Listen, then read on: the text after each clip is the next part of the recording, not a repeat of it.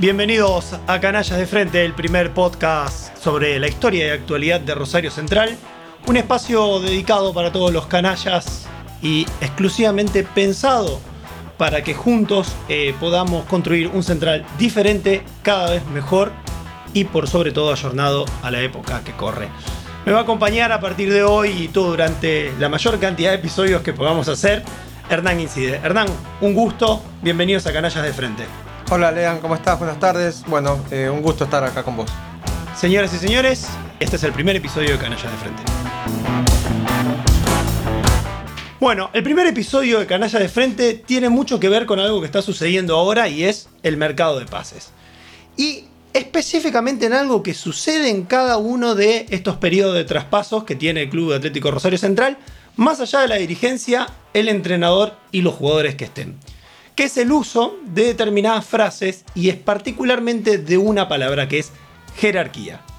Uno suele escuchar en los periodos de traspaso o mercado de pases que se dice que no hay que traer por traer, que hay que traer jugadores que sean refuerzos y no incorporaciones, y principalmente jugadores de jerarquía. Pero acá en Canallas de Frente vamos a hablar y vamos a tratar de dilucidar qué realmente es un jugador de jerarquía. ¿Qué tiene que tener un jugador para ser considerado de jerarquía? ¿Y cuántas veces Central ha incorporado ese tipo de futbolistas? Hernán, si yo te pregunto a vos, jugadores de jerarquía que hayan venido a Rosario Central, decime por ejemplo tres que se te vengan a la cabeza. Bueno, creo que ahora, corto tiempo hacia atrás, podemos hacer mención de Teófilo Gutiérrez. Eh, los que somos un poquito más grandes tuvimos la suerte de ver a, al Polilla da Silva También. en su momento. O, o Paulo César Guanchope cuando desde el Mundial dos- 2006 directamente, directamente. directamente desde el Mundial recaló en Central. Bueno, yo creo que si sumo, por ejemplo, a esa lista, yo podría decir en su momento a Mauricio Caranta, arquero que venía de ser campeón de Copa Libertadores con Boca. Este, y también podríamos eh, mencionar determinados nombres como Juan Antonio Pizzi, Juan Antonio Pizzi, que también vino a finales. O el mismo Kili González cuando retornas desde de De- Europa en el Inter. directamente hacia A Central. Central, sí. Ojo, estamos hablando acá con el diario del viernes, porque una cosa es el jugador de jerarquía en sí y otra cosa es el rendimiento, Rendimiento que tiene después. tal cual. Tal cual. Hablemos de jugadores de jerarquía. Yo creo que los que mencionamos nosotros, quizás con el arquero alguno puede debatir conmigo, pero en los que mencionaste vos, sumando a Juan Antonio Pizzi, creo que Kili González, Ezequiel González también en su momento, Kili González. eh, nadie puede discutir que eran jugadores Fernando de jerarquía. Latorre en su momento. también Diego Fernando Latorre, eh, Gambetita Latorre que ahora comenta. A ver, yo creo que nadie puede discutir que esos son jugadores de jerarquía. Lo que tenemos que preguntarnos es, ¿a qué nos referimos cuando hablamos de jerarquía? Y yo, por ejemplo, tengo una teoría, y después quiero escucharte a vos, e invitamos a la gente a que piense respecto a lo que decimos y nos comente si está de acuerdo con nosotros.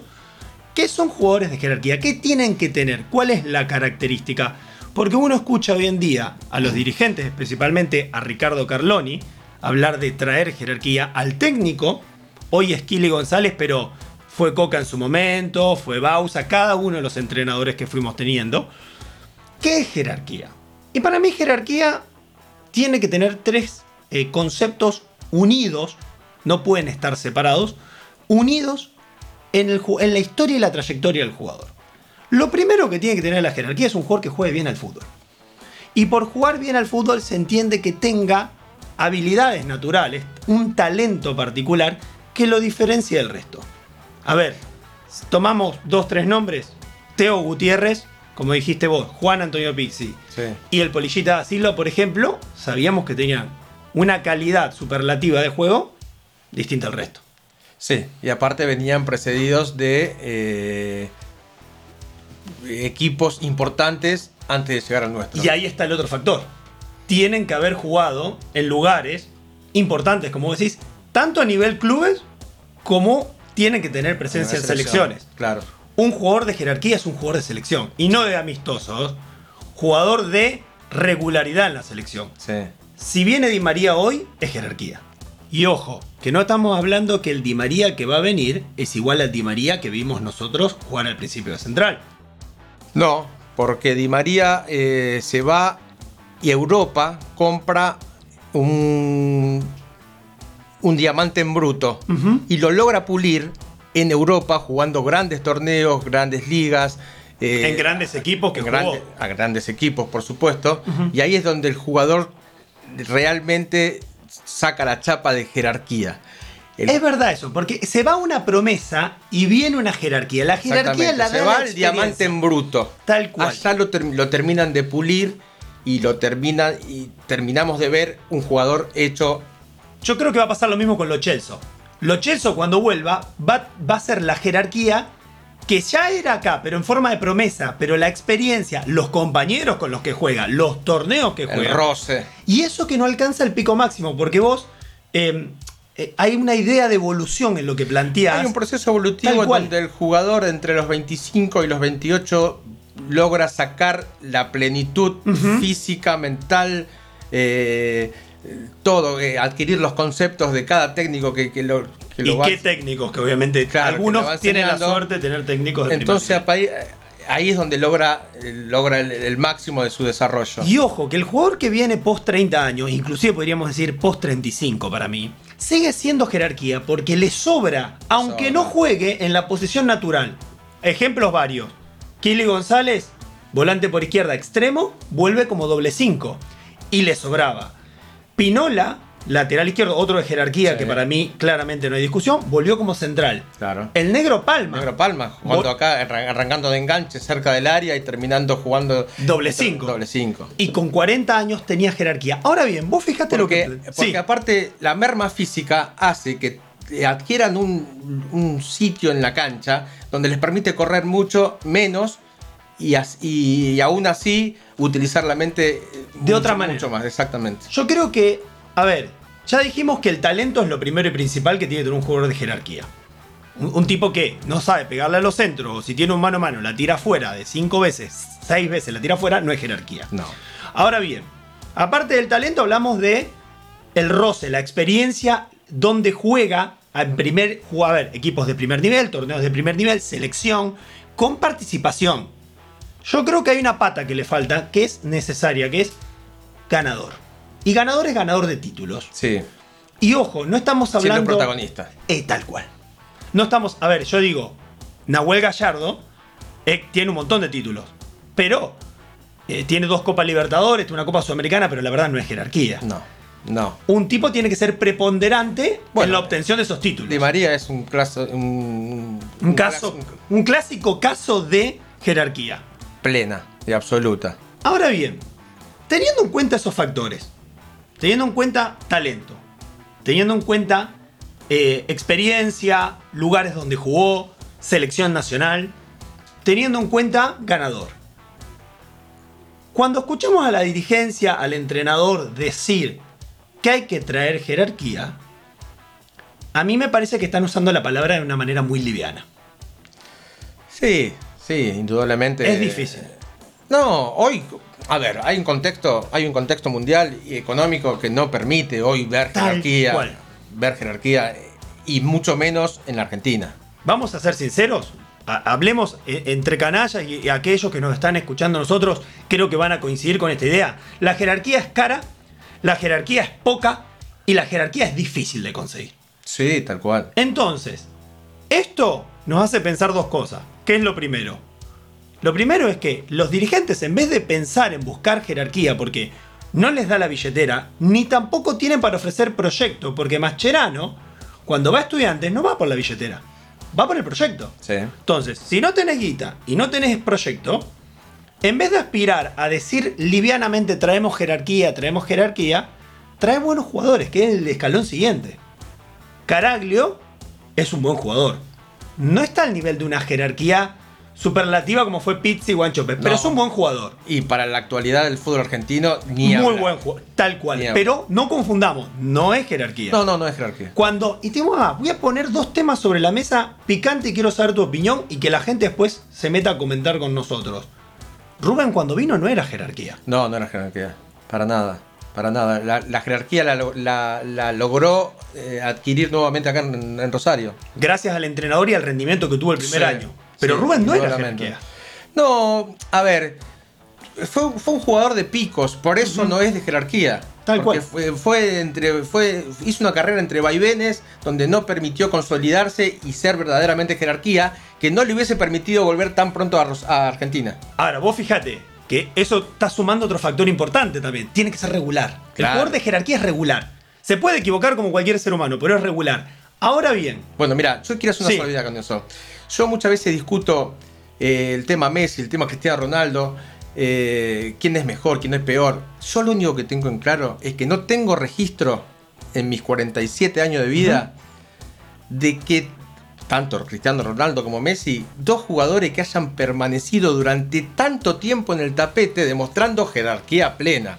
Porque podemos nombrar un montón, Kempes, Romario, el gordo, el otro Ronaldo, eh, Ronaldinho, Bebeto, lo que quieran ustedes. Ninguno, ni Maradona mismo, ninguno logró la regularidad. durante tanto tiempo extendido. Y yo creo que ese es un Por factor. eso van a quedar en la historia del fútbol. Más allá que te puede gustar más o uno que otro, o ninguno de los dos, o te parezca que otro de otra época haya sido mejor. No está en discusión eso.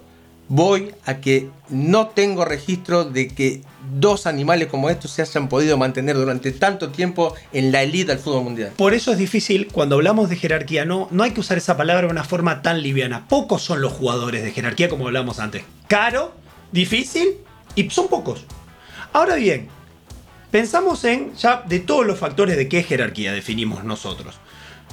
Nombramos ejemplos de jugadores de jerarquía que viniendo, viniendo a central. Ahora, por ejemplo, yo te voy a poner otra pregunta difícil quizás. ¿Vecchio es jerarquía? Vecchio no.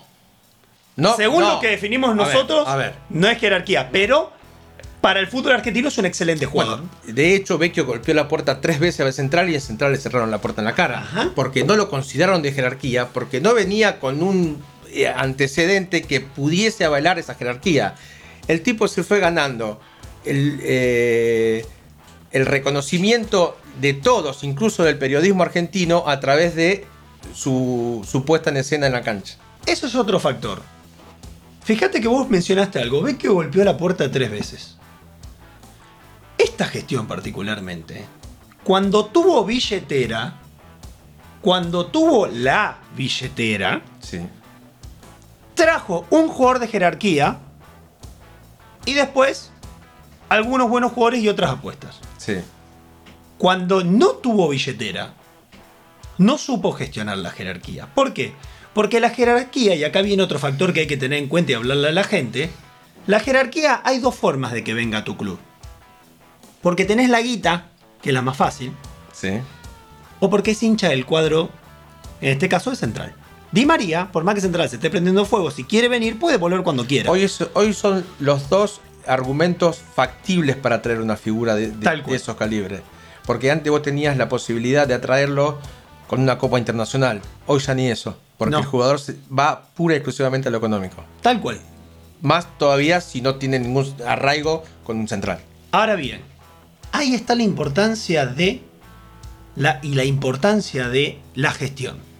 La gestión para, si no sos capaz de generar recursos genuinos y plata, y la plata y los recursos genuinos, aparte de ideas dentro del club, se generan llegando a torneos internacionales, que en otros episodios vamos a hablar, tenés que ser capaz de convencer a estas figuras con un proyecto. Entonces, yo creo que acá claramente tenemos dirigentes, y en especial vamos a decir, por eso somos de frente, canallas de frente, tenemos un dirigente como Ricardo Carloni que le gusta salir a hablar todo el tiempo, porque el director deportivo no habla, y habla de jerarquía y de gestión, y Central no gestiona. No. No gestiona para traer jerarquía. No es un club que esté capacitado, preparado para traer jerarquía. Lo pudo hacer cuando hubo plata. Sin plata, lamentablemente, demostró que de gestión hay muy poco. Inclusive, hoy vos me hablabas, eh, justo estamos en el, grabando en el día que se cayó el pase de Wilder. Cartagena. Tal cual. ¿Y por qué se cayó? Por tema de plata. Fijémonos que el jugador... Siempre que se cae una operación de este, de, Tal de este tipo es por, por plata. Esto es por plata. Pero bueno, cuando hubo, no se cuidó. Claramente no se cuidó. Y no solamente eso, sino que ahora que no hay plata, las negociaciones se caen. Yo quiero, vos tenés la lista del último mercado de pases, vamos a ver todas las negociaciones que se cayeron y vamos a, a ver cuánto de eso es jerarquía. ¿Y cuánto de eso también es refuerzo? Bien. Por ejemplo, ¿cuáles son las negociaciones caídas? Bueno, de entrada se encaró por entrar por el lado del corazón con el Pachi Carrizo. Y bueno. eh, que no es jerarquía, buen que no jugador, es jerarquía, que a Central le rindió tal cual. en su momento. Tampoco fue que Fue deslumbró. irregular Es un jugador irregular. Pero a Central le, le- le hubiese venido bien en este contexto. en este contexto. Pero jerarquía no es. Jerarquía no es. Se cayó Lucas Jorbán. Jerarquía tampoco es. No, no, no. Yo creo que de todos los que yo te voy a nombrar. en Ninguno es esta- jerarquía. Ninguno es jerarquía. Yo, yo por ahí hay uno que, que lo pondría como eh, jerarquía hasta ahí nomás. Buen, muy buen jugador. A pulir. Ah, eh, No, O a recuperar. yo creo que estamos hablando de uno distinto. Vamos a ver. Bueno, Gastón Toñi. Ujú. jugador por el cual se hicieron gestión y también no, no, no la parte económica lo, lo privó.